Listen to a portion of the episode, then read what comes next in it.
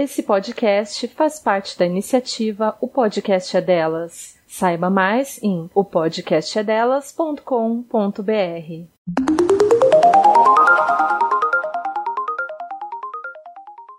Meu nome é Letícia Graton. Meu nome é Isabela Graton. E você está escutando O Pessoal é Político.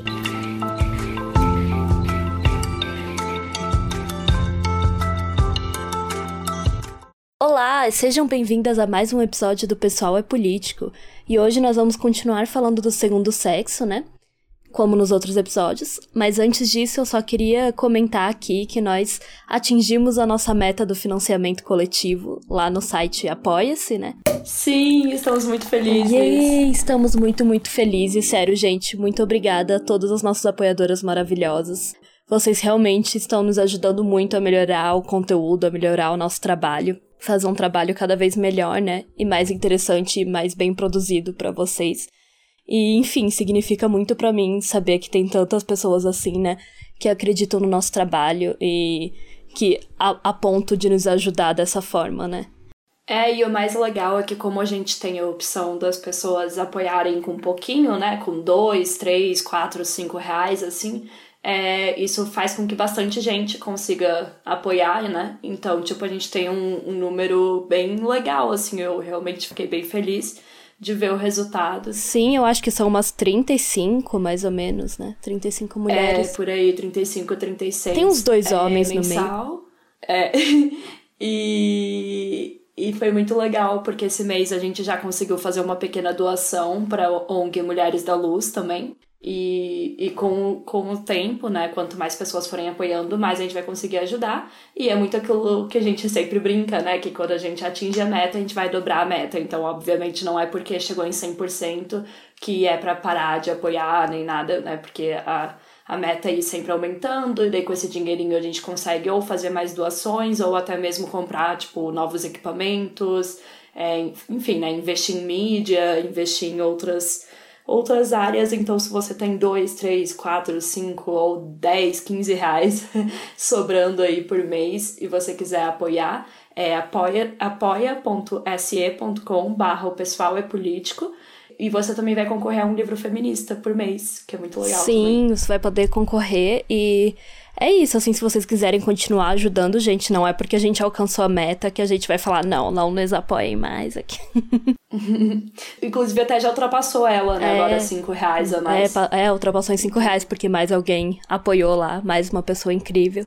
E é isso, dei uma olhada lá e eu também queria dizer, né, que eu adorei fazer o último episódio lá, que foi com uma convidada muito especial. Quem não ouviu ainda vai ouvir. O episódio 18 a primeira entrevista da temporada, é, exato. Né, dessa temporada. Que é, foi com a Natália Gouveia, que tem o Instagram Psifêmea. Quem não conhece ela ainda, trate de conhecer, porque é um Instagram muito legal e ela também escreve textos ótimos para QG feminista. E, enfim, o trabalho dela é muito legal, gente. Se vocês não ouviram ainda o episódio, ficou uma conversa muito massa, né? Eu gostei bastante senti que ela contribuiu muito e eu adoro trazer convidadas assim, né? Entrevistar outras mulheres, enfim. Eu acho que contribui bastante para o que a gente tá fazendo, né? Afinal de contas, né? Como eu e a Letícia sempre comentamos, não somos especialistas em nada disso, dessas áreas que a Simone de Beauvoir tá abordando no segundo sexo. então, sempre bom ter uma palavra de alguém que sabe muito mais do que a gente, né? Sim, quanto mais convidadas, assim, né? De acordo com os temas que a gente for abordando, a gente vai tentar sempre trazer esse tipo de participação, porque agrega muito.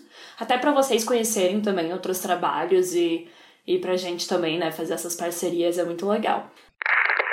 Você está escutando o Pessoal, pessoal Político. Bom, Hoje nós vamos falar sobre o terceiro capítulo do Segundo Sexo, que se chama O Ponto de Vista do Materialismo Histórico. Ele é um capítulo menorzinho em comparação com os outros e talvez mais fácil de entender de certa forma. Enfim, eu achei, mas né, aí vai uma coisa pessoal minha, né, que, enfim, eu já leio um pouco sobre marxismo, sobre materialismo histórico no geral, então é uma área que, digamos, em comparação com a biologia, eu achei mais fácil de entender. Sim. E a Simone vai continuar analisando o que, o que outra corrente de pensamento diz sobre a opressão das mulheres, e para isso ela vai citar a obra Origem da Família, da Propriedade Privada e do Estado, do Friedrich Engels, que foi lançada em 1884 e, e provavelmente muitos, muitos de vocês já devem ter ouvido falar né, desse livro, ele é bem famoso é, nessa, nessa parte do marxismo, né? E o Engels, caso você não saiba, ou enfim, caso você não lembra, ele era o pensador que era parceiro do Marx, né? Então, junto com Marx, ele escreveu diversas obras, incluindo o famoso Manifesto Comunista, né, que foram dos dois, e ele também meio, ele meio que fundou o marxismo, né, junto com Marx. Então, ele é um pensador muito importante dessa área. Com certeza, quem estuda sociologia e tudo mais já ouviu falar, né? Sim, obviamente. e pra gente entrar um pouco nessa análise, né, que a Simone faz, primeiro eu vou só dar uma definiçãozinha, assim, bem básica, porque obviamente é uma coisa muito complexa. Então, assim como a gente fez com a psicanálise, aqui a gente vai estar tá falando também de uma forma meio básica do que é o materialismo histórico, né? E eu acho que a maioria das pessoas já deve ter ouvido esse nome, né? Porque é uma coisa bem conhecida, principalmente se você tá meio ligada nessas discussões sobre marxismo, esquerda e tudo mais. Mas enfim, talvez você não saiba exatamente o que é. Então eu vou dar uma definiçãozinha aqui, que eu peguei lá do vídeo da Sabrina Fernandes, que tem o canal Tese 11 no YouTube. Ela é muito boa e ela é. Ela sim é especialista em marxismo. É, a Sabrina é gente. ótima pra falar E ela, ela faz um, uma. Tipo uma série de vídeos no canal dela bem legal, chamada Glossário, que ela vai explicando cada um dos. É, vários termos, né? Marxistas. E aí ela tem o M de materialismo histórico, né? Aí, bom, peguei essa descrição, essa definiçãozinha lá do, do vídeo dela, porque eu achei ela bem completinha, né? Bom, segundo a Sabrina, né, o materialismo histórico, que foi formulado por Marx e Engels, é um método de compreensão e ação sobre a realidade que enxerga a existência dos seres humanos dentro de um contexto histórico e de acordo com as relações materiais da sociedade humana. Ou seja, é entender que nós hoje temos uma determinada condição que é herdada de condições do passado, né? É você meio que entender que a gente não tá aqui, tipo, ah, estamos aqui ao acaso, tipo, nossa, agora estão rolando protestos sobre racismo. Tipo, ah, por quê, sabe? É porque surgiu, surgiu do, nada, do nada essas coisas. Não, é uma coisa que vem da nossa construção histórica, da nossa sociedade, né?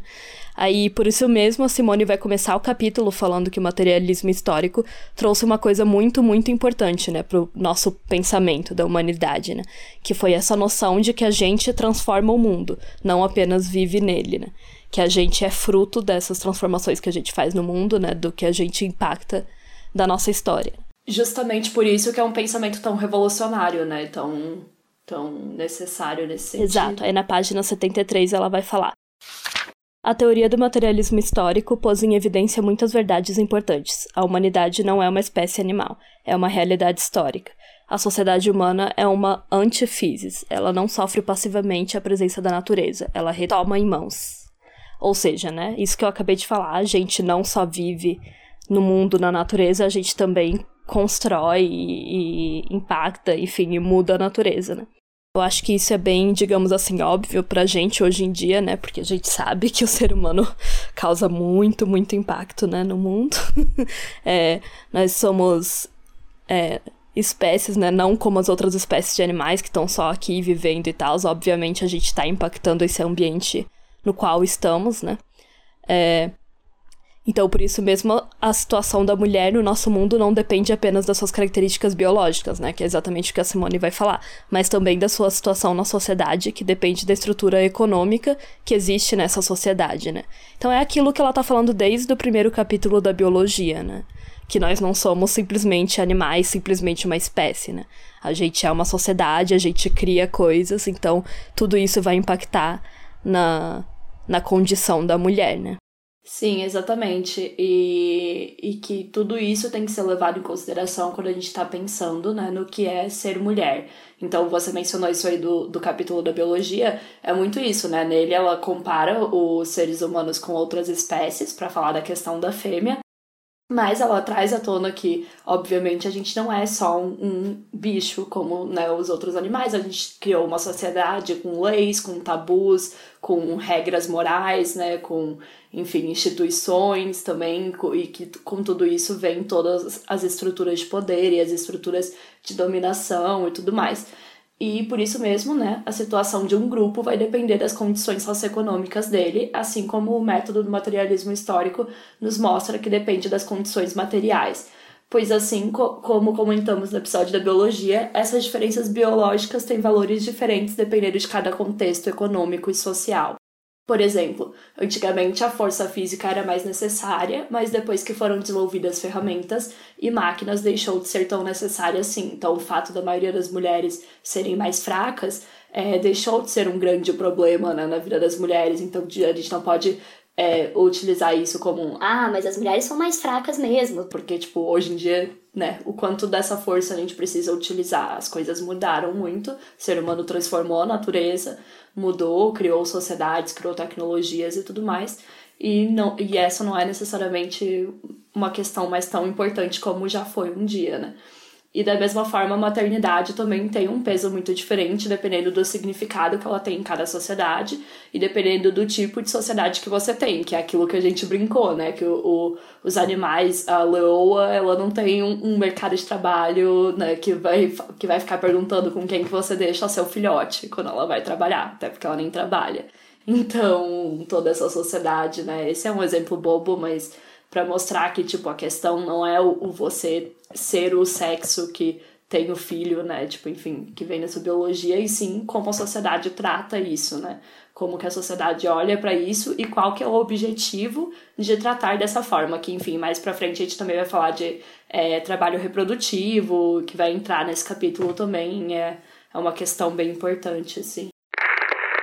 Sim, exatamente, né? E aí ela vai falar dessa obra do Engels, que é muito famosa, como você comentou, que é o livro chamado A Origem da Família, da Propriedade Privada e do Estado. E nele o Engels vai retraçar a história da criação do conceito de família e, consequentemente, né, da mulher, da opressão da mulher. E eu achei muito interessante, né, porque ele vai falando exatamente como a sociedade foi mudando até chegar no que a gente tem hoje, né, que é a, a família, é, enfim, Família, família tradicional, tradicional brasileira. brasileira. Exatamente, vamos colocar assim. A família monogâmica. Mamãe, papai. Exatamente, amante. do patriarca, sua amante, tudo isso, né? Então, basicamente, ele vai mostrar como no início as pessoas se relacionavam em uma configuração de família que ele chama de Puna Luana. Ele, ele dá nomes muito estranhos, então, assim, gente, não estranhe. É ele que dá esses nomes ou são, tipo, nomes meio que todo que o Pois é, eu não sei. Tipo... O que eu tava lendo sobre o livro dele falava que ele denominava assim, mas não sei se é uma questão tipo de denominação histórica ou algo. Talvez seja, ah, né?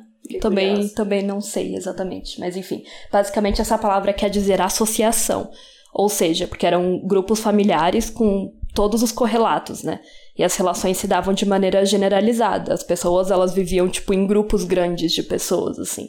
Tipo, ah, esse é o meu grupo. Não tinha exatamente uma família é, isolada igual a gente tem hoje, sabe? Que é tipo, ah, cada famíliazinha, tipo, fica na sua. Era tipo, todo mundo vivia junto. Então, filhos e filhas de irmãs eram considerados filhos pelo pai. Tipo, digamos, seus sobrinhos eram considerados seus filhos, sabe? Filhos e filhas do seu irmão eram considerados sobrinhos. Existia um casamento em grupo e o incesto ainda era permitido nessa época, né? Todo mundo vivia numa grande comunidade e a gente não tinha essas questões, né, sociais que temos hoje em dia. Então era uma grande família e, tipo, você não sabia exatamente quem, digamos assim, era filho de qual homem, sabe? Você só sabia que as mulheres tinham aqueles filhos ali e todo mundo ajudava, enfim, a, a criar as crianças ali, entendeu? Depois o incesto foi proibido e aí a família se tornou o que ele chama de sindiásmica. Nela, o homem é casado com uma mulher, mas infidelidade e a poligamia ainda são direitos seus. Nesse tipo de configuração, os casamentos eram arranjados, mas a mulher era quem tinha o maior poder na família, porque ela definia as relações sanguíneas. Nessas configurações, tipo, os bens eles eram passados para os descendentes genéticos da mulher, porque você sabia, né, de quem eram os filhos dela e não tinha como saber quais eram os filhos do homem exatamente, né, igual a gente sabe hoje em dia. E então aí essa era uma sociedade que de certa forma dava um, um poder maior para a mulher, né, por conta disso. Mas aí, obviamente, o homem quis arruinar com tudo. o homem, ele ganhou mais poder com o tempo, né, e quis suprimir a, esse poder da mulher para retirar esse direito materno dela, né, de passar os os bens para os filhos delas, digamos. Aí essa mudança é considerada por Engels a derrota da mulher, né? Pois a partir daí ela foi reduzida a um objeto sexual e aí a família que era sindiásmica se tornou a família monogâmica, que nós conhecemos hoje em dia. A família monogâmica é aquela em que o homem é o centro do poder, ou seja, a que existe até hoje. a que a gente falou, né? A família tradicional brasileira. Família Margarina. Sim. Nela, o homem tem o direito irrestrito de ser infiel e satisfazer sua libido. Aí você vai falar, ah, não, mas é família monogâmica e pipipopopó, todo mundo tem que ser monogâmico. Assim, não, gente. A monogamia nunca foi exigida do homem, né? A gente sabe disso. Tipo, é, pela sociedade, eu digo. Não estou falando, tipo, da igreja ou da própria mulher tá exigindo. É, ou, é. ou do relacionamento em si. Tô né? falando da tipo, sociedade no geral, né? Todos nós sabemos que os homens podem trair à vontade e socialmente não acontece nada com eles. Enfim, então essa essa infidelidade do homem é meio que um direito, praticamente, né? No caso, não existe uma nenhum problema pro cara hoje em dia em satisfazer a sua libido, mesmo que seja com outras mulheres que não a sua, né? Sim. E aí, porém, o mesmo não acontece pra mulher, né? Como a gente sabe a mulher é totalmente expropriada desse direito, porque o homem, ele precisa ter certeza que o herdeiro é dele, né? É, ele precisa ter certeza que o filho é tem dele. Tem uma coisa bem é, importante nisso, que é a questão né, do, do capitalismo mesmo, né? Enfim, que a gente vai entrar aí, que por quê, né? Que você tem que saber, porque você vai passar a sua herança, né? Então a gente começa a, a contar a riqueza, né? Acumular riqueza, então depois que as pessoas não trabalham mais só, tipo, para, por exemplo, plantar para ter o que comer, enfim, o excedente talvez trocar por alguma coisa, mas sim começam a criar empresas e acumular riquezas e toda a jornada de trabalho muda e todo o formato da sociedade muda. Você precisa saber quem são seus filhos porque você precisa passar, né, a sua herança para quem que você vai passar, você precisa saber quem são. Então. Exatamente. Então, é, criou-se essa necessidade, né, do homem saber quem eram os descendentes dele, né? E esse novo modelo de família também foi criado com essa concepção do amor romântico, né? Porque aí os, os casamentos deixaram de ser arranjados e passou a ser uma coisa tipo, vou me casar por amor, porque estou apaixonada por essa mulher, estou apaixonada por esse homem, que não existia antigamente. E esse amor também, né, ajuda na questão de criar a relação da monogamia, enfim. E essa, e essa nova configuração de família. Uhum. E aí, ao retraçar o desenvolvimento da família, ele vai falar sobre a história da mulher, o Engels. Porque, segundo ele, né, depende da história das técnicas desenvolvidas pela humanidade. Ou seja, ele vai falar dessa, desse desenvolvimento da família, e, obviamente, isso envolve a relação da mulher no mundo, né? E aí também, segundo ele, envolve uh, o conhecimento assim que os seres humanos tiveram de novas ferramentas para moldar o mundo. Então ele vai dizer que na Idade da Pedra, por exemplo, os homens caçavam e pescavam e a mulher permanecia no lar, mas ela tinha um papel importante ainda na vida econômica porque o trabalho desenvolvido dentro de casa também era considerado produtivo. É, não era aí tipo que tá hoje. A grande diferença, né? Exato. E aí depois foi descoberto o cobre, o estanho, o bronze, esses metais, né? E foi desenvolvidos é, novos equipamentos para agricultura. Então o homem quis estender os seus domínios, quis plantar em mais lugares, né? Quis ter mais terras, digamos assim. Para isso, ele teve que recorrer ao trabalho de outros homens escravizados, né? E aí é quando aparece a propriedade privada, que primeiro eram os escravos e as terras, e, é claro, acabou sendo também as mulheres.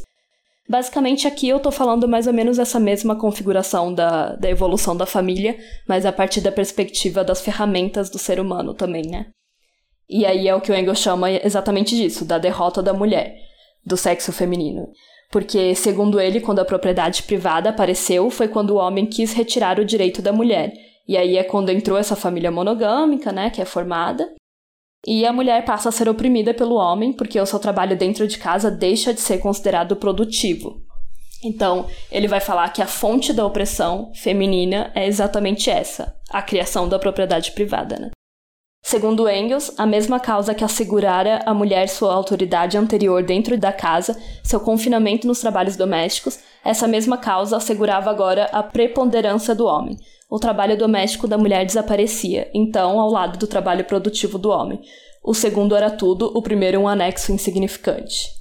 Que é o que a gente sabe, né? Que hoje em dia, que as mulheres, obviamente, que fazem todo esse trabalho dentro de casa, como você comentou do trabalho reprodutivo, né? Isso não é considerado trabalho. É, exatamente. Tipo, é... da força de trabalho capitalista. A gente vai entrar mais a fundo nisso daqui a pouquinho. Mas eu tava falando pra Isa que eu tava ouvindo o episódio do Outras Mamas, né? Que elas falam sobre isso com a Isadora do Grifas Podcast. Enfim, recomendo bastante para vocês entenderem melhor o que, que é essa questão, né? Do trabalho reprodutivo. E vai se conectar muito com isso que o Engels falou mesmo, né? Essa divisão entre o trabalho que é feito fora de casa e o dentro de casa e qual que é o importante. E ainda mais falando agora nesse momento que a gente tá agora da quarentena, né? Da, enfim, que todo mundo deveria estar em casa, mas a gente sabe que não é todo mundo que tá em casa. Mas se você está passando mais tempo em casa, eu acho que é, tipo, extremamente óbvio, mesmo quem não tem filhos, porque o trabalho reprodutivo não é, né? Só o questão do você ter o filho, mas é tipo, cara, arrumar a casa mesmo, sabe? Tipo, é fazer todas as tarefas domésticas e tudo mais, e enfim, todos esses trabalhos que foram é, designados às mulheres, mas que não foram tratados como trabalho, que não são tratados como trabalho até hoje, né? Exato, então de uma forma bem básica, assim, se a gente for é, explicar um pouco desse livro do Engels, basicamente para ele, a opressão das mulheres surge como uma consequência dessa opressão econômica, né? Que é, Porque ele vai é falar... a base do feminismo marxista também, né? Que é, Exato. Enfim, essa é... Não que o Engels tenha criado o feminismo marxista, óbvio. Mas. É, porque o feminismo marxista vai surgir também com as contestações, né? As limitações desse tipo de é, pensamento. Né? Mas aqui, só para explicar, porque às vezes as pessoas elas não sabem direito a questão das vertentes, o que difere uma vertente da outra é a, o que as pensadoras e as feministas dessa vertente consideram como a origem da opressão da mulher, né? E no caso do marxismo é a questão econômica. Então, enfim, acho que é importante dizer isso. Mas, enfim, voltando para o Engels, por isso mesmo, então, ele vai dizer que a igualdade só será estabelecida entre os sexos quando a mulher fizer parte da vida pública.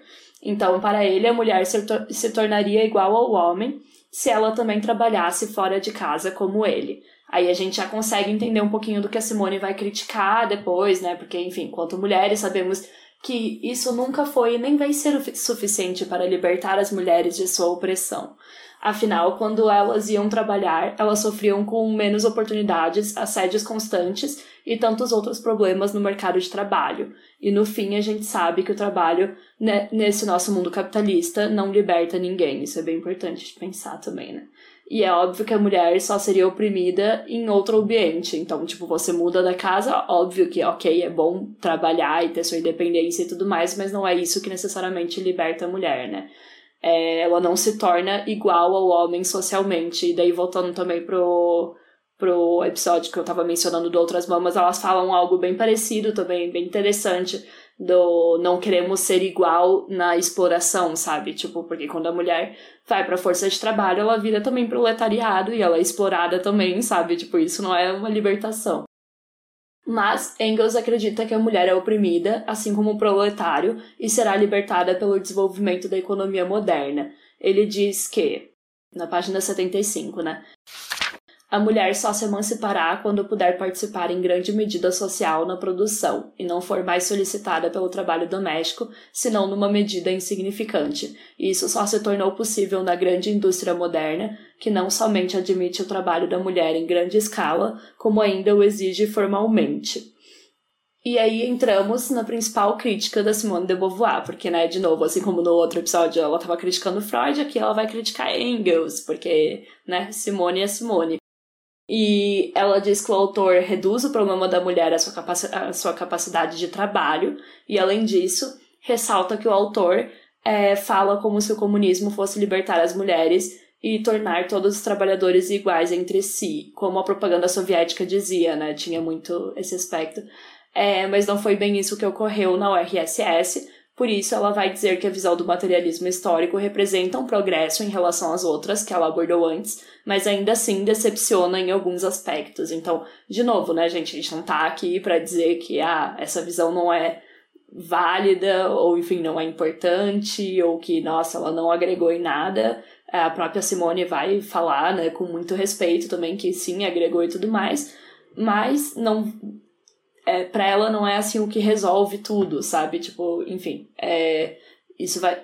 Não vai ser o suficiente. É, exatamente, né? não vai ser o suficiente. Tipo, é bom, é interessante, é importante, é, é muito, né? E depois vão ter várias outras pensadoras. É claro que aqui ela tá falando só do Engels, mas, enfim, essa questão do trabalho reprodutivo, por exemplo, depois vai ser muito explorada pela Silvia Federici, que é alguém que a gente já mencionou quando a gente falou da, da questão da caça às bruxas, e tem várias outras é, feministas marxistas também que trazem pontos muito importantes e tudo mais, né? Então, a crítica ao modelo de Engels, né, as críticas que a Simone vai fazer. Segundo a autora, os problemas mais importantes das mulheres são ignorados nessa teoria do Engels. Por exemplo, ele fala que ocorreu essa passagem do regime da propriedade comunitária para a privada, mas ele não explica exatamente as motivações que levaram os homens a quererem possuir essas propriedades. Mais uma vez, ela vai falar então que essa teoria diz certos fatos que deveriam ser explicados, assim como ela falou da psicanálise. Isso é bem interessante essa comparação, porque da mesma forma que, por exemplo, ela não discorda do Freud na questão da, da inveja do falo, mas ela diz que, ok, a mulher inveja o falo, mas isso tem que ser explicado por quê, né? Então é um pouco, um pouco parecido nesse sentido, assim. É, ela ressalta também que para explicar a questão da opressão da mulher é necessário estudar o ser humano como um todo, não apenas a questão da economia. Assim, ela vai dizer que a explicação de Engels para a origem da opressão feminina é insuficiente. Aí, aqui citando ela, né? A exposição de Engels permanece, portanto, superficial e as verdades que descobre parecem-nos contingentes é que é impossível aprofundá-las sem sair fora do materialismo histórico. Este não pode fornecer soluções para os problemas que indicamos, porque tais problemas interessam o homem na sua totalidade, e não essa abstração que se denomina homo econômicos, como ela vai chamar. Eu achei engraçada essa expressão, né? Homo econômicos. Enfim, Simone ela sempre é bem debochadinha, né? Sim. Nas coisas que ela fala. Então ela tá querendo dizer como se fosse um tipo de ser humano, tipo. Que, que é moldado só pela economia, né? O homo econômico. Que, né, obviamente ela está querendo dizer que não, isso não existe. Então ela vai falar também que, ok, o homem percebeu a partir da descoberta do bronze que ele poderia dominar a natureza. Mas o que fez ele querer criar essa propriedade privada? Apenas a descoberta da ferramenta não explica esse interesse essa atitude do homem, sabe? Assim também é impossível deduzir que a opressão da mulher começou apenas por conta da criação da propriedade privada. E isso é algo que, assim, a gente também não tá falando aqui que as feministas marxistas falam isso, sabe, gente? Só queria deixar isso bem claro. É, mas que o Engels quis dizer isso com o trabalho dele, e por isso a Simone vai criticá-lo, né, nesse sentido. É, tipo, basicamente o que ela quer dizer é que, ok, claro que existe uma. Eu acho que sim, sabe? Existe uma relação entre a opressão feminina e a, e a propriedade sim, privada. Claro, isso não dá pra negar. Eu não, nunca vamos dizer que não, principalmente nessa questão da constituição da família, é, né? Como ele explica. E na questão da a questão do caça às bruxas também, né? Tipo, toda a tese sim. da Silvia Federici é isso, não tem como negar, né? Exato e porque a família é um poderoso, é uma poderosa ferramenta, né, para opressão feminina. Mas o que ela quer dizer é que ele não explica, tipo, da onde que veio essa vontade do cara querer ter essa propriedade, por exemplo? Por que, que a mulher não quis ter essa propriedade, entendeu? Por que, que a mulher não foi atrás de, tipo, é, dominar os. Enfim, os homens ou ter escravos, tipo, por que, que foi os homens que fizeram isso e não as mulheres? E aí é que entra a questão do que a Simone fala do, do outro, né? Que a gente vem falando desde o primeiro episódio, desde a introdução do segundo sexo. Sim. Até porque, como ela comenta, né, essa divisão sexual do trabalho que ocorreu por conta da criação dessas novas ferramentas, dessas novas descobertas, né, poderia, por exemplo, ter sido amigável, não precisava ocasionar em uma opressão de um dos sexos. Eles poderiam ter falado, ok, você vai fazer isso, eu vou fazer aquilo, tipo, não precisava ter ocasionado na opressão Parece da mulher. Parece absurdo sacou? a gente dizer isso, né, hoje em dia. sim. Isso é muito longe é... da realidade, mas sim. Então a Beauvoir ela vai ressaltar que não foi exatamente essa divisão do trabalho, mas sim a questão do que de que a mulher se enxergava como esse outro, enquanto o homem é que possuía esse desejo de dominar. Porque é exatamente o que eu falei. Por que, que ela não foi atrás de dominar? Por que, que ela não quis usar essas ferramentas para dominar o homem e para ter terras e escravos e etc, né? E isso entra tudo na questão da, da mulher se enxergar, se enxergar como outro, né? Sim. E aí ela vai falar: se não houvesse nela a categoria original do outro e uma pretensão original ao domínio sobre o outro, a descoberta de ferramentas de bronze não poderia ter acarretado na opressão da mulher. Engels não explica tão pouco o caráter singular dessa opressão. Ele tentou reduzir a oposição dos sexos a um conflito de classes, fê-lo, aliás, sem grande convicção. A tese não é sustentável. É verdade que a divisão do trabalho por sexo e a opressão que dela resulta evocam em certos pontos a divisão por classes, mas não seria possível confundi-las. Ou seja, Engels não explica o caráter singular da opressão feminina, né? Ele tenta reduzi-la à luta de classes. Mas como a Simone falou logo na introdução, que a gente já tá falando aqui, né, há muito tempo, a condição da mulher e a do proletário são diferentes, porque para a mulher falta essa noção de classe, né? Como a gente falou lá na introdução. Sim, de se ver como classe, né? Eu acho que é para deixar deixar claro aqui. Sim, diferentemente dos, dos, do proletariado, por exemplo. E a mulher se enxerga como outro, mas não enxerga o homem como um outro grupo. É, não é como o proletário que vai enxergar ele e os burgueses, tipo, de forma separada e tipo, ah, eu sei que eles são os meus, digamos, inimigos. É porque sabe? é uma opressão muito diferente, né? Não é ainda mais quando você envolve a questão da, da família, do amor, dos laços afetivos. Com certeza. É... E do sexo, que é o que ela vai falar, né? Da sexualidade, que é o que faltou na análise do Engels, né? Enquanto em Freud tinha muito, em Engels não tem nem um pouco. E, e ela fala isso, inclusive, nesse capítulo.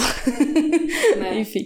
É, que enquanto realmente a psicanálise, né, meio que fala só de sexualidade, o materialismo histórico fala pouco de sexualidade. enfim. É, enfim, essa questão é que não existe uma reciprocidade da categoria de outro entre a mulher e o homem igual existe, por exemplo, entre patrão e empregado, né? Ou burguês e proletário, ou entre negros e brancos até, sabe? Mas a questão da opressão da mulher, ela já tá ressaltando desde o início do livro que é bem diferente, né? Sim. É, isso é bem. Ela vai falar bastante disso. E daí agora a gente vai entrar então na questão do trabalho reprodutivo, né? Que a gente mencionou ali mais é, ali antes porque ao reduzir a opressão feminina a essa comparação com a luta de classes, né, a Simone vai dizer que o Engels vai deixar de lado então a análise sobre o que as feministas marxistas chamam de trabalho reprodutivo, porque como a Simone pontuou, ele vai ver na mulher apenas uma trabalhadora, não vai enxergar que a mulher é diferente do homem por conta da sua função enquanto reprodutora da classe trabalhadora. E aqui eu primeiro queria contextualizar o que é esse trabalho reprodutivo, a gente já explicou um pouquinho, mas é, voltando, é que basicamente o trabalho reprodutivo ele vai ser considerado to todo o trabalho dentro de casa. Então, todo, desde você criar as crianças, criar os filhos, cuidar de tudo ali dentro, né? Limpar, fazer faxina, é, enfim, tanto o gerir o filho quanto cuidar do filho, né? Tipo, até, enfim. Porque a gente sabe que Obviamente, quem cuida muito mais é a mulher. Tem a parte biológica, claro, né? Dos nove meses, que é a mulher que carrega e tudo mais. Mas mesmo depois dela, a gente sabe, assim, enfim, né? Eu acho que você tá ouvindo aí, nem precisa, principalmente a grande maioria do nosso público é mulher, né? E, enfim, tenta pensar em algum momento que, sei lá, você recorreu ao seu pai para algum tipo de atividade doméstica ou não para sua mãe, por exemplo, porque as mães sempre sabem mais, né? Enfim, porque elas são as, as que são cobradas por isso.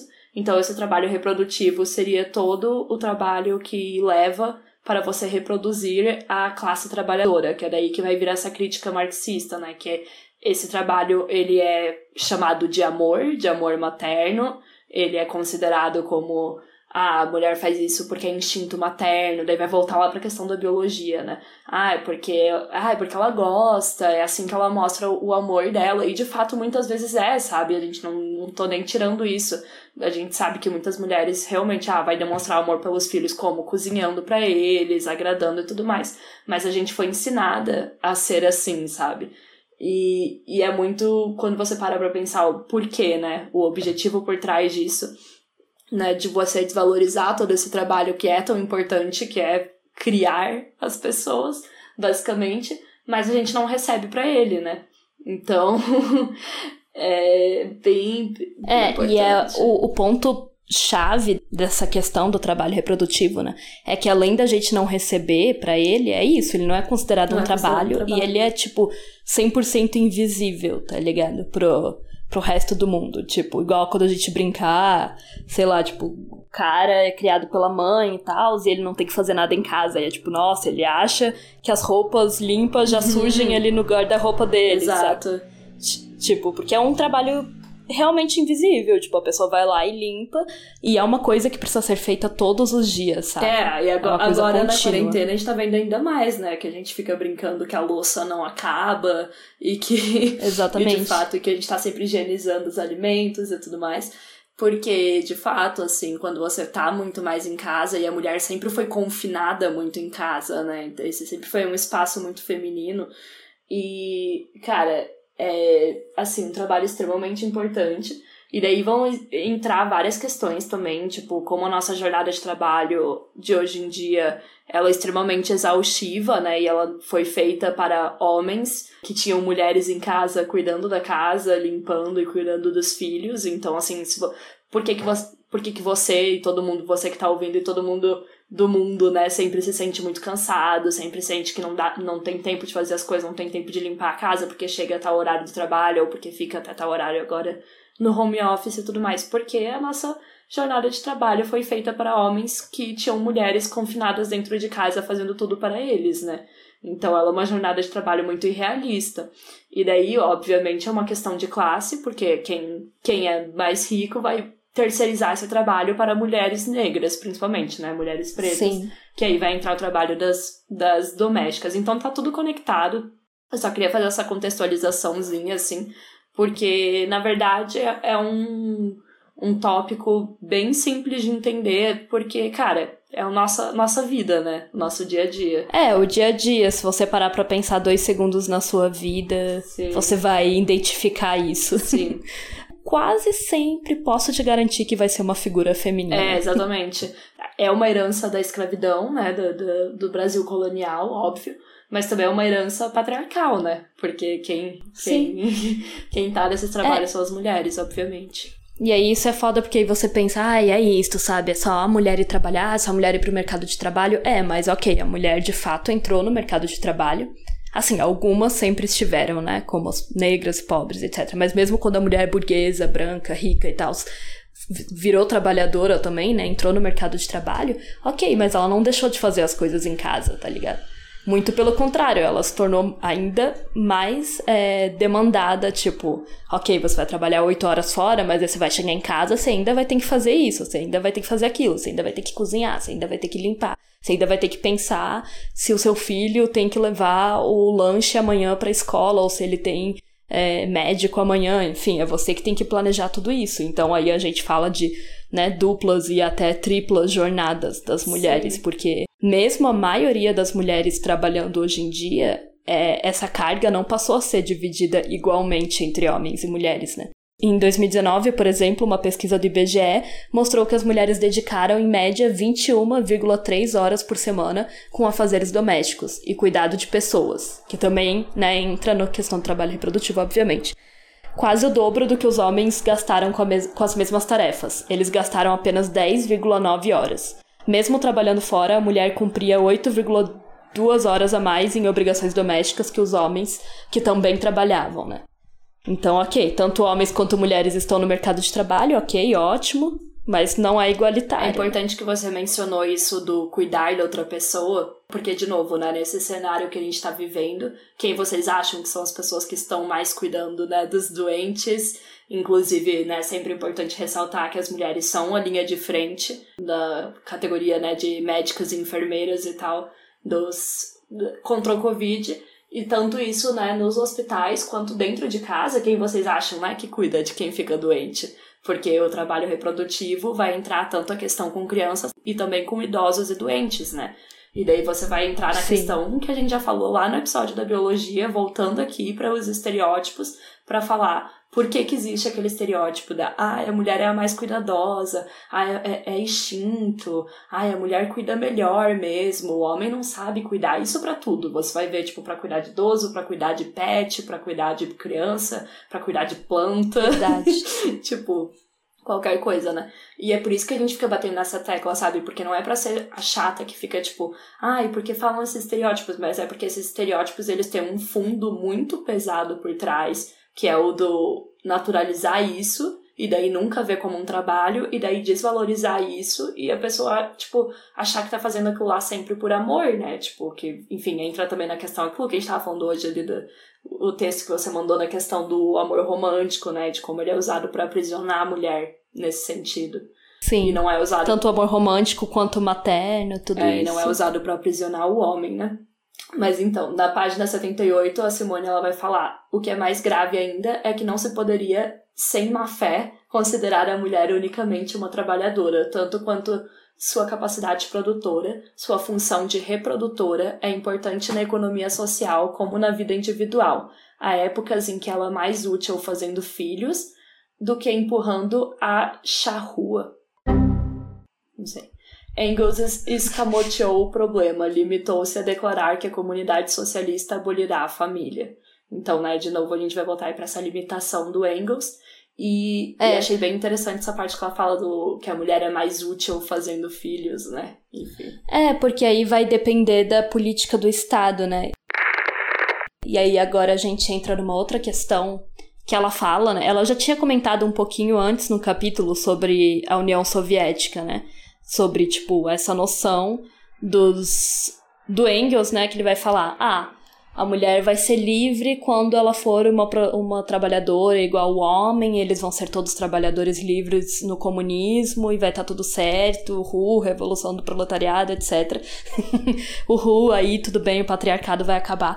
Bom, gente, não é bem assim, né? Porque como a Simone falou, é, ele estava esquecendo um pequeno, pequeno detalhe de que as mulheres não são só força de trabalho enquanto trabalhadoras, enquanto proletárias, mas elas também fazem esse trabalho invisível, né? Que aqui a Simone não vai nem falar as palavras trabalho reprodutor tal, mas é o que ela está se referindo, Sim. né? O fazer os filhos. Então, o que ela quer dizer é que, é, ok, peguemos, por exemplo, o caso da União Soviética, e esse, esse exemplo ela vai dar e eu achei muito bom. Ok, no início eles estavam, vamos todo mundo ser iguais, as mulheres vão ser igual, iguais aos homens e tudo mais.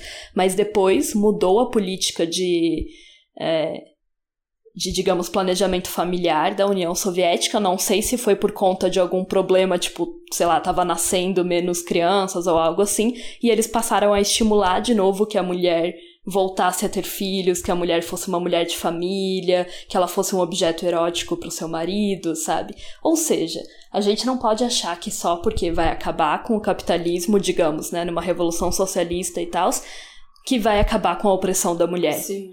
Por quê? É isso para mim, é aquele famoso papo de esquerdo macho, aquela é. de que tipo assim, ah, vai acabar com a opressão da mulher porque acabou com o capitalismo. Tá, gente, mas um, o patriarcado é mais antigo do que o capitalismo. A opressão da mulher não se baseia apenas na questão econômica do seu trabalho, né? Tem também toda a questão da sexualidade, do seu corpo e principalmente das nossas funções, exato, das nossas funções reprodutoras, né? É, que é exatamente o que ela vai pontuar aqui. Segundo Engels, o socialismo vai libertar as mulheres porque vai abolir essa família monogâmica e patriarcal. Mas aí a Simone vai ressaltar aqui, primeiro, isso é muito abstrato, porque ele só fala, tipo, ah, vai abolir a família, ok, tá, ponto final. Mas enfim, ele não explica muito bem como. E segundo, que mesmo abolindo a família, a mulher ainda pode ser oprimida pelo Estado, né? Que aí é exatamente essa noção que ela fala do, da União Soviética. Tipo, ok, você abole a família, mas aí o Estado fala, ah, não, agora a gente precisava que tivesse mais crianças nascendo, então, ah, não, voltem lá a fazer filho, mulheres, sabe? Enfim, eu acho que a gente pode ver isso de várias, é, em várias outras questões no mundo, que o Estado pode oprimir a mulher tanto quanto o marido dela, Sim. tanto quanto a família isso dela. Isso não é para dizer, obviamente, que essas críticas não sejam válidas, inclusive, obviamente, super válida essa questão do, de pensar o trabalho reprodutivo e tudo mais, mas sim para dizer que tem que ir além disso, né? Que é o que a Simone tá falando. Tipo, não é que, por exemplo, a gente não tenha que destruir essa família monogâmica é, né, que a gente ficou brincando aí da família tradicional, claro que tem que, porque ela com certeza aprisiona a mulher, sabe? É, ela foi criada para isso, inclusive. Mas a questão é, tipo, que é muito abstrato, que nem você falou, só pegar e dizer, ah, tem que acabar com esse tipo de família, tem que acabar com esse. Tá, mas, tipo, qual que vai ser a outra, sabe? Tipo, as, as pautas das mulheres vão ser levadas em consideração nela. E vocês vão ver todos os tipos de trabalho que a gente faz pro mundo dentro disso, sabe? É, exatamente. Não, e é, e é muito ingênuo achar isso, sabe? Sim. Tipo, ah, porque vai vir o comunismo, aí o homem e a mulher vão ser trabalhadores iguais, e aí vai ter a igualdade entre os sexos. Se fosse só a questão econômica, verdade, isso faria sentido. Aí eu diria, ok, todo mundo vai ser igual mesmo. Mas é isso, se você ignorar completamente o fato de que nós somos as pessoas que ficamos grávidas e criamos pessoas, né, pro mundo, Sim aí tudo bem, mas essa parte não pode ser ignorada, saca? Porque essa é a fonte de muitas das opressões das, das mulheres, né? Sim. É a fonte de muita da dominação, tanto na família, né, do dentro do casamento, dentro da família, quanto pode, pode muito bem ser do Estado, né? E é quando o Estado nos nega, por exemplo, um aborto legal Sim. e seguro, sabe? Então é ali o, o Estado controlando o nosso corpo. Aí hoje em dia a gente tem tanto o Estado, nesse sentido de não não legalizar o aborto, enfim, e várias outras questões, né, enfim, violências obstétricas e etc., quanto o marido. Aí, ok, digamos que a gente realiza essa é, revolução e aí a família monogâmica tradicional, a família tradicional brasileira não existe mais. Mas quem disse que a gente não vai ser oprimida por outra, outros homens, né, por outra outra figura, é. mesmo que seja do Estado, que seja de um partido. Que bem seja... interessante que elas trazem nesse episódio de Outras Mamas é, a questão que elas falam do sistema capitalista que ele precisou criar um regime que controlasse os corpos, né? Que de novo a gente volta para a questão do Caliban e a bruxa, e daí o segundo, o outro livro da, não sei se é segundo, mas enfim, o outro livro da Silvia Federici, o, o ponto zero, ponto zero da, revolução. da revolução, isso que vai falar sobre o trabalho reprodutivo é, vai falar muito sobre isso, né? Que como o capitalismo vem para disciplinar os nossos corpos. E, obviamente, tudo verdade, mas o que a gente tá querendo dizer aqui é que, tipo, indo além disso, a gente teria que pensar num sistema que não controlasse os nossos corpos, porque esse exemplo que a Isa deu sobre a União Soviética ele mostra claramente que, tipo, até certo ponto, quando era conveniente, ah, ok, tudo bem, as mulheres eram iguais e trabalhadoras. No momento em que precisou controlar os nossos corpos de volta, eles não pensaram duas vezes e fizeram isso de novo, sabe? Então, é uma coisa muito complexa aí entre essas questões, né, e, e ir além, e é justamente isso que a Simone vai criticar do trabalho do Engels, né? É, e é importante dizer que, obviamente, não só a Simone, como várias outras mulheres, e daí que nasce, né, o feminismo marxista uhum. e tal, porque várias outras mulheres vêm criticar tanto Marx quanto Engels. É, aqui ela tá focada no Engels, né, por conta desse livro. E, e várias outras mulheres criticam isso no, nesses dois pensadores homens, né? Como, como sempre, falando que, tipo, ok, você tá falando uma coisa verdadeira, de fato, a mulher foi oprimida por conta dessa divisão sexual do trabalho, por conta da propriedade privada, mas vamos pensar para além disso, não é mesmo? É, o homem e a mulher não são trabalhadores iguais. Ok, os dois podem sofrer por conta da, da luta de classes e tal, pelos dois fazerem parte do proletariado, mas eles não são iguais. Sim. E dizer que eles são iguais, como a, como a Simone falou, é de má fé. é porque, de fato, é ignorar as diferenças que existem entre, entre homens e mulheres, e aí não, não faz muito sentido. Né? É, e a, um, só para terminar essa, essa etapa aqui do trabalho reprodutivo, é, elas vão falar também nesse episódio sobre a questão do, das campanhas que tinham nos, nos anos 70 para que fosse pago né, esse salário para a mulher que fica em casa e tudo mais, para dona de casa, né, como a gente chama, que era uma campanha que inclusive a, a Angela Davis vai falar também né, no Mulheres, Raça e Classe, sobre essas campanhas que eram feitas e que na verdade elas eram mais para chamar atenção para esse trabalho. Então, é óbvio que não era uma campanha no intuito de elas sabiam que isso não ia dar certo, né? Tipo, acho que elas traziam à tona o debate também da, da renda básica e tudo mais, que hoje em dia a gente tá vendo como é tão importante. Mas era mais para chamar atenção, para mostrar dados, para mostrar, tipo, olha, se a gente fosse é, fosse realmente valorizadas como é o trabalho fora de casa, a gente teria que estar tá ganhando tanto, sabe? Tipo, a gente deveria estar tá ganhando um salário. Enfim, é, é, uma, é uma indicação, assim, bem interessante para vocês irem pesquisar também. Acho que era Campaign for the Wage, como é? For the Minimum É, Wage, é, uma coisa assim. For... Depois a gente coloca Sim, lá no Medium. Mas é. Imagina que, né, que noção doida, imagina pagar as mulheres por um trabalho que elas realizam. É, exatamente. Tipo, é, é, no, no fim das contas, toda a questão do trabalho reprodutivo é, tipo, pensar em quem são as pessoas que estão produzindo a força de trabalho para o capitalismo, cuidando dessa força de trabalho, vestindo, alimentando essa força de trabalho, e como força de trabalho eu não tô nem falando só dos filhos, né, mas no caso dos maridos também. Quem é que, que dá comida para ir o trabalhador poder ir trabalhar, tá ligado? Exato. Então, é tudo isso, levar em conta tudo isso, né? Que, enfim, como a Simone falou, o Engels não vai levar em conta. Então, da mesma forma, né, que a gente falou nos outros episódios e a Simone falou nos outros capítulos, é, ela não vai rejeitar todo o método do, ma- do materialismo histórico, óbvio que não, e, e como a gente já comentou, é um método muito importante, muito interessante e que mudou muito o pensamento, né, do mundo, é, a forma de enxergar a história, eu acredito, assim. Enfim, de fazer análises no geral sobre as nossas situações, Sim. né, E nossas do próprio feminismo histórias. também, né? Tipo, obviamente as Exato, contribuições impactou muito. dessas das feministas que vieram, né, com essas críticas do Engels são extremamente importantes. Inclusive, a gente tá sempre aqui recomendando, né? Tipo, Exato, e ela não vai rejeitar todo esse método e dizer, ah, não, ele não serve de nada. Óbvio que não, mas ela vai dizer que sem integrar a questão da sexualidade na totalidade da realidade humana, é- esse método não pode explicar a origem da opressão das mulheres, né? Não vai explicar direito, não vai realmente a fundo.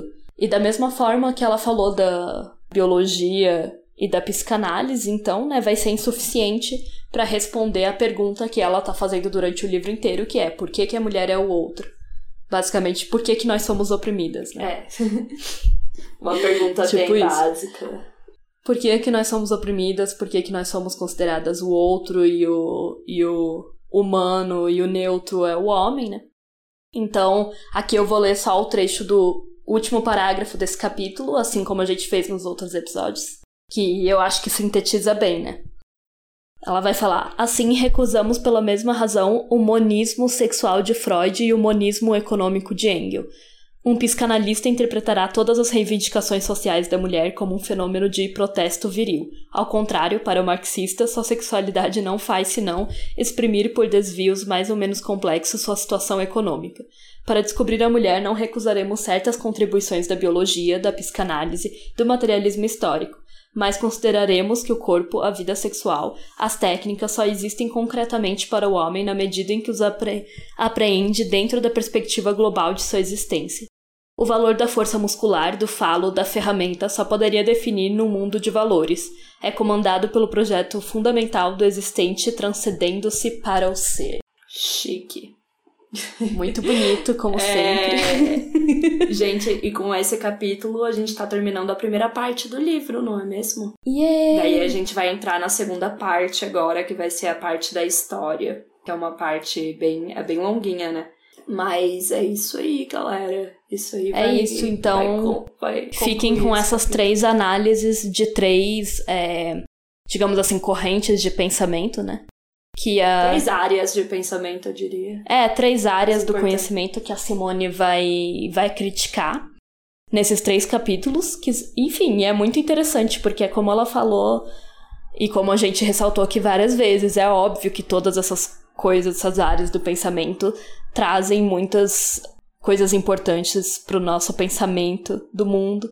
É claro que fazem a gente refletir muito sobre a opressão da mulher. Inclusive, esse livro do Engels, de fato, é muito interessante para pensar sobre a criação da família, sobre como a gente chegou aonde a gente está hoje, né?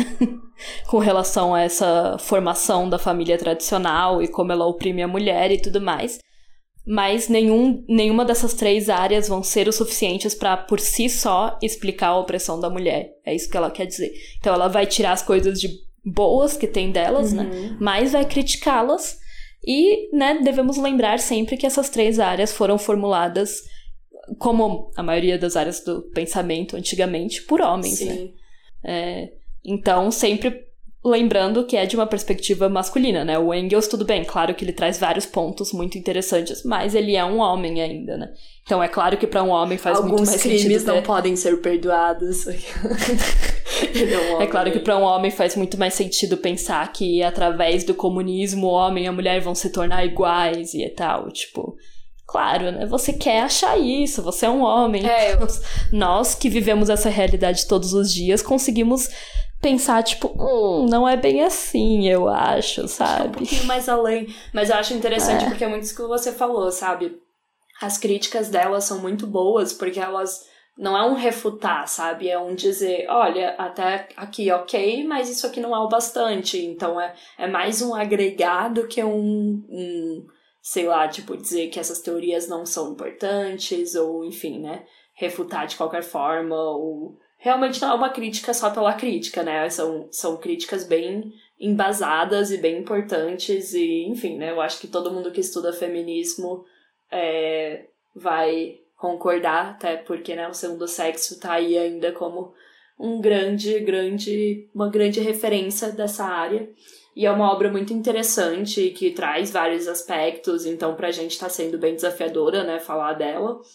Mas é muito legal, assim, então, tipo, né, vai trazer aí várias, várias reflexões, com certeza. Você tinha mencionado isso também da, das, dessas três áreas terem sido, né, principalmente, vou dizer criadas, não tenho certeza, mas enfim, criadas, contextualizadas e tudo mais por homens. E é muito tipo, isso a gente tem que levar, obviamente, para qualquer área, né, que a gente vai estudar, assim essa contextualização. Por exemplo, eu comecei agora a fazer o, o curso de escrita criativa, e daí a professora, tipo, na primeira aula já, já fez toda uma contextualização, né? Quando que começa a escrita criativa, quando que começa isso como matéria, não sei lá. E o adendo que ela sempre faz é, obviamente, a gente vai ver mais homens nessa bibliografia desde lá do começo, porque quem que tinha, né, o poder para escrever, para ser publicado, quem que eram os autores? Eram os homens, né? Então eu acho que, tipo, qualquer momento, qualquer coisa que você vai estudar, assim, é sempre bom ter esse adendo antes de começar, assim. E, e checar, né, também para os seus, os seus repertórios e ver se eles têm mulheres, se eles têm pessoas negras, se ele tem outras pensadoras. E não é à toa que depois vão vir várias críticas dessas outras minorias, né, em relação a esses homens clássicos, esses pensadores clássicos. É, foi igual eu, eu comentei no último episódio lá com a Natália. É claro, né? Esses campos do conhecimento estão sempre em desenvolvimento, estão sempre mudando, estão sempre se transformando, como a gente até comentou um pouquinho aqui sobre o feminismo marxista, que utiliza o método né, do materialismo histórico, obviamente, e, e várias teorias do Marx e do Engels, mas obviamente vai criticá-las, vai ampliá-las, né? Não só criticá-las mas vai ampliá-las para a luta das mulheres, para a opressão das mulheres, né? E trazer várias dessas críticas, né? Por exemplo, todo o livro da Silvia Federici é exatamente, né, sobre ela trazer uma crítica à noção do Marx, né? Sim. Então, é muito interessante. É, todo conhecimento se cria a partir de você ir fazendo críticas àquele cânone ali da, uhum. da teoria, e aí você vai, obviamente, não só criticando, mas agregando e criando novos conhecimentos e expandindo as vertentes e as áreas do pensamento. Sim. Então é isso, o conhecimento está em constante mudança e aperfeiçoamento.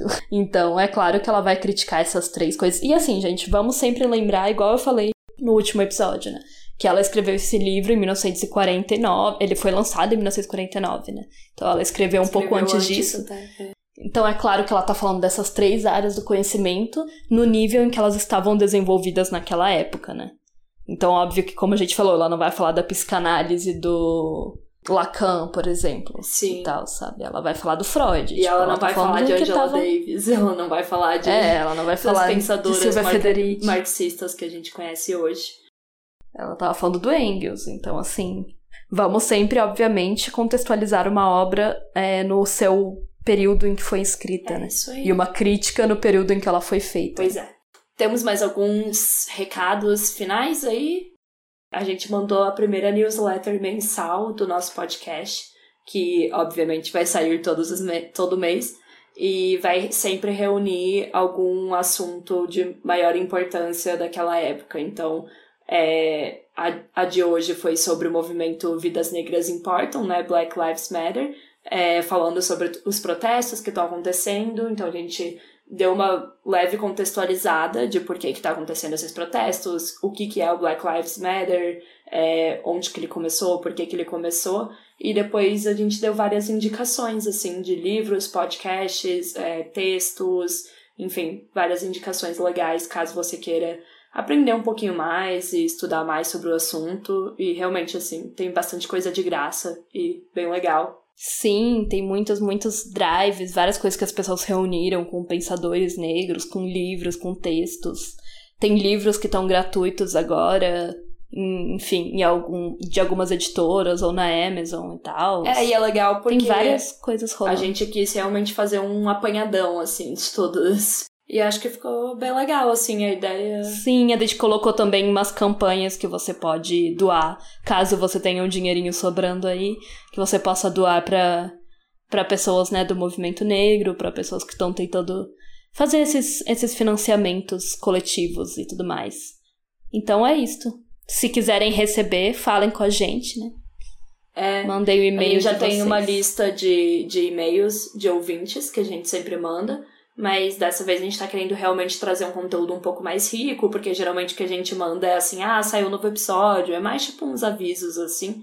E agora a gente quer, tipo, fazer uma, uma coisa mais contextualizadinha. Então, e parece que a galera tá gostando, a gente postou lá no Instagram também, né? Então, se vocês tiverem interesse, Fora isso, é o de sempre, né? É, se quiserem dar o feedback, entra lá no Instagram, tem o Twitter, arroba pessoal podcast, que eu vou voltar a entrar nele, ele tava bem parado, gente, desculpa. É, Medium, o pessoal é político, também vão estar lá todas as referências que a gente mencionou aqui, então a gente vai falar os livros da Silvia Federici, esse episódio do Outras Mamas, tudo que a gente tava mencionando, esse livro do Engels também, e tudo mais.